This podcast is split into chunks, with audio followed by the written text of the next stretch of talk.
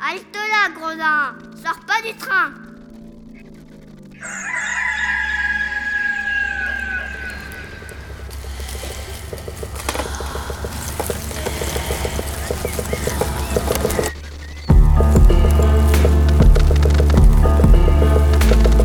Dès ma plus tendre Plus on est jeunesse, malheureux, plus on souffre. Il faut plaindre les affligés.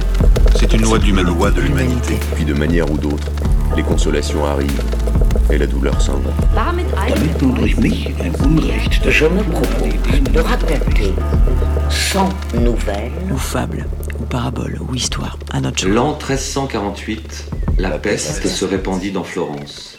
On trouvera dans ces nouvelles plusieurs aventures galantes, tant anciennes que modernes. Bonjour, je suis Johan Leisen, comédien flamand, confiné à Gand. On est mi-avril 2020. Euh, confiné à Gand, donc au centre de l'Europe, qu'on pourrait considérer comme euh, la belle demeure à la campagne où les jeunes, pour ne pas trop s'ennuyer, se racontent des histoires, pendant qu'ils laissent crever 80% de la population mondiale euh, au centre de Florence. Voilà, j'ai choisi le conseil de Salomon du neuvième jour, histoire 9, une histoire glauque et violente.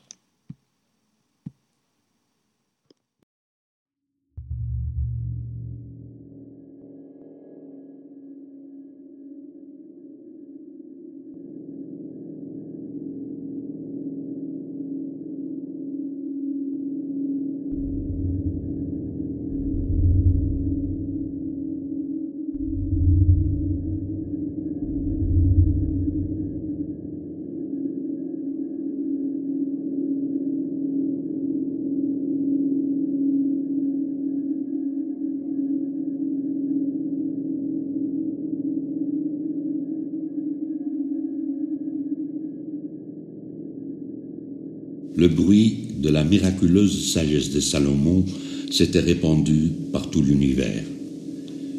On savait aussi qu'il ne dédaignait pas d'en donner des preuves à quiconque lui en demandait. De tous côtés, on venait à lui. On le consultait sur les affaires les plus urgentes et les plus épineuses. Un jeune gentilhomme de la ville de Lajaz, nommé Mélis, se mit en route pour le voir.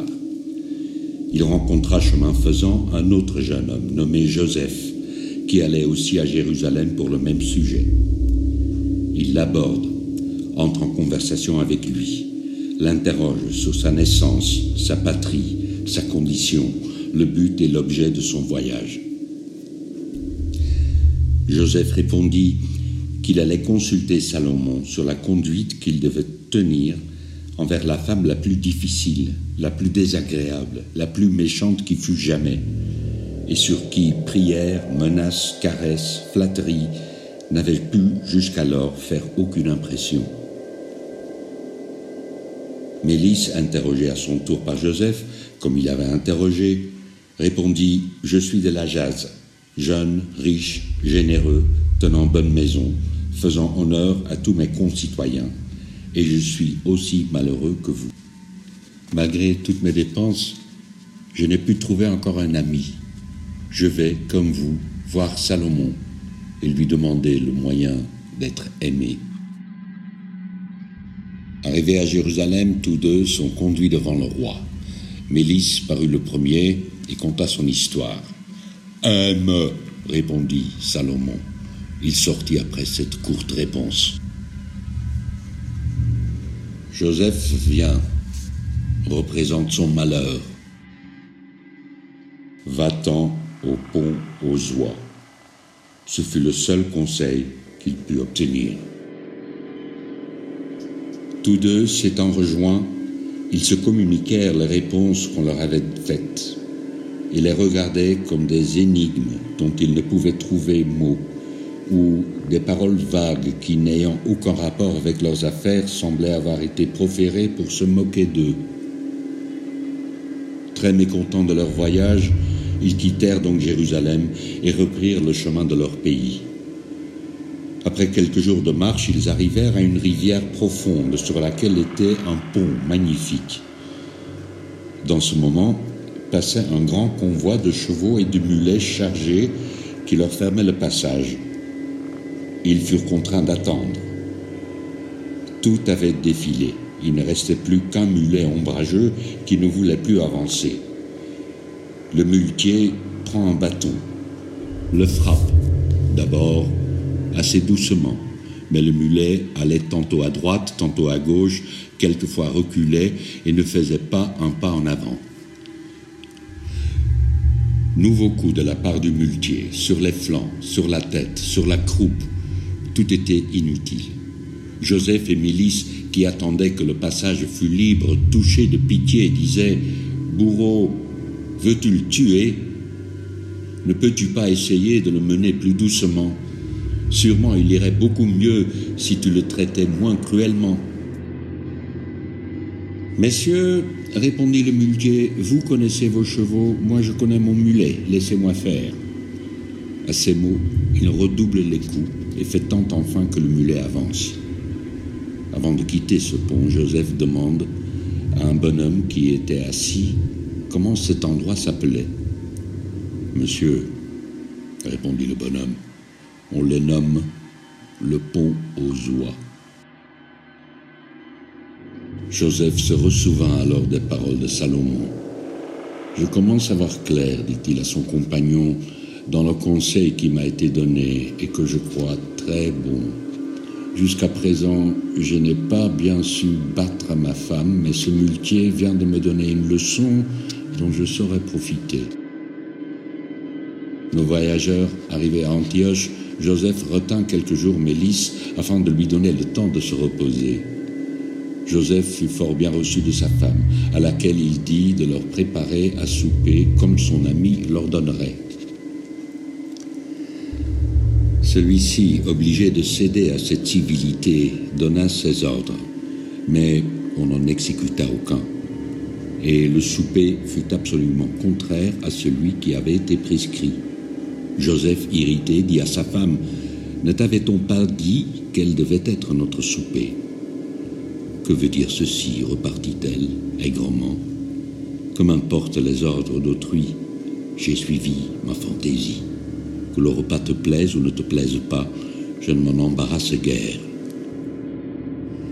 Mélisse, étonnée de la réponse de cette femme, ne put s'empêcher de la blâmer.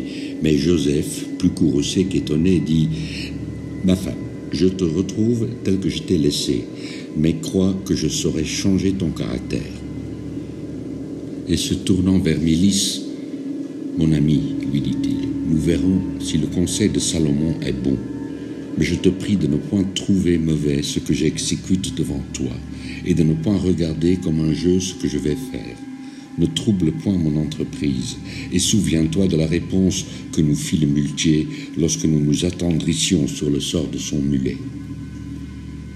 Je suis dans ta maison, répondit Mélisse, et j'ai résolu de n'y faire que ce qui te sera agréable. Joseph, ayant trouvé un bâton de chêne encore tout vert, monte à la chambre où sa femme était allée exhaler son dépit. Il la prend par les cheveux, la jette à ses pieds et la bat comme un désespéré. D'abord on crie, on menace, mais les cris, les menaces n'opérant rien, on a recours aux prières, on jure, on promet de faire à l'avenir tout ce qu'on voudra. Malgré cet air de repentir, les coups roulaient toujours sur les côtés, les cuisses et les épaules. Enfin, la lassitude seule met un terme à cette expédition. Joseph revint vers Mélisse. Nous verrons demain, dit-il, quel miracle aura opéré le conseil d'aller au pont aux oies. Après s'être reposé un moment, il lava ses mains, puis se mit à table. Et quand l'heure du repos fut venue, ils allèrent se coucher. Cependant, la pauvre femme se ramassa, se jeta sur un lit où elle reposa le mieux qu'il lui fut possible. Le lendemain, elle se leva de bonne heure, va trouver son mari, lui demande ce qu'il veut pour son dîner. Celui-ci, riant avec Mélisse de l'heureux succès de son expédient, dit ce qu'il veut. L'heure venue, on trouva la table servie selon les ordres reçus. Joseph et Mélisse se réunirent donc pour louer la sagesse du conseil qu'ils n'avaient pas d'abord compris. Quelques jours après, Mélisse, revenue chez lui, confia à un homme sage la réponse de Salomon. Ce sage lui dit Il ne pouvait vous donner un meilleur conseil. Vous savez bien que vous n'aimez personne. Les fêtes que vous donnez, les plaisirs que vous procurez, ce n'est pas par amitié pour quelqu'un, c'est pour vous, pour vous seul, pour satisfaire votre vaine gloire. Aimez donc, comme vous l'a dit Salomon, et vous serez aimé. C'est ainsi que Joseph parvint à corriger sa femme et Mélisse à avoir des amis.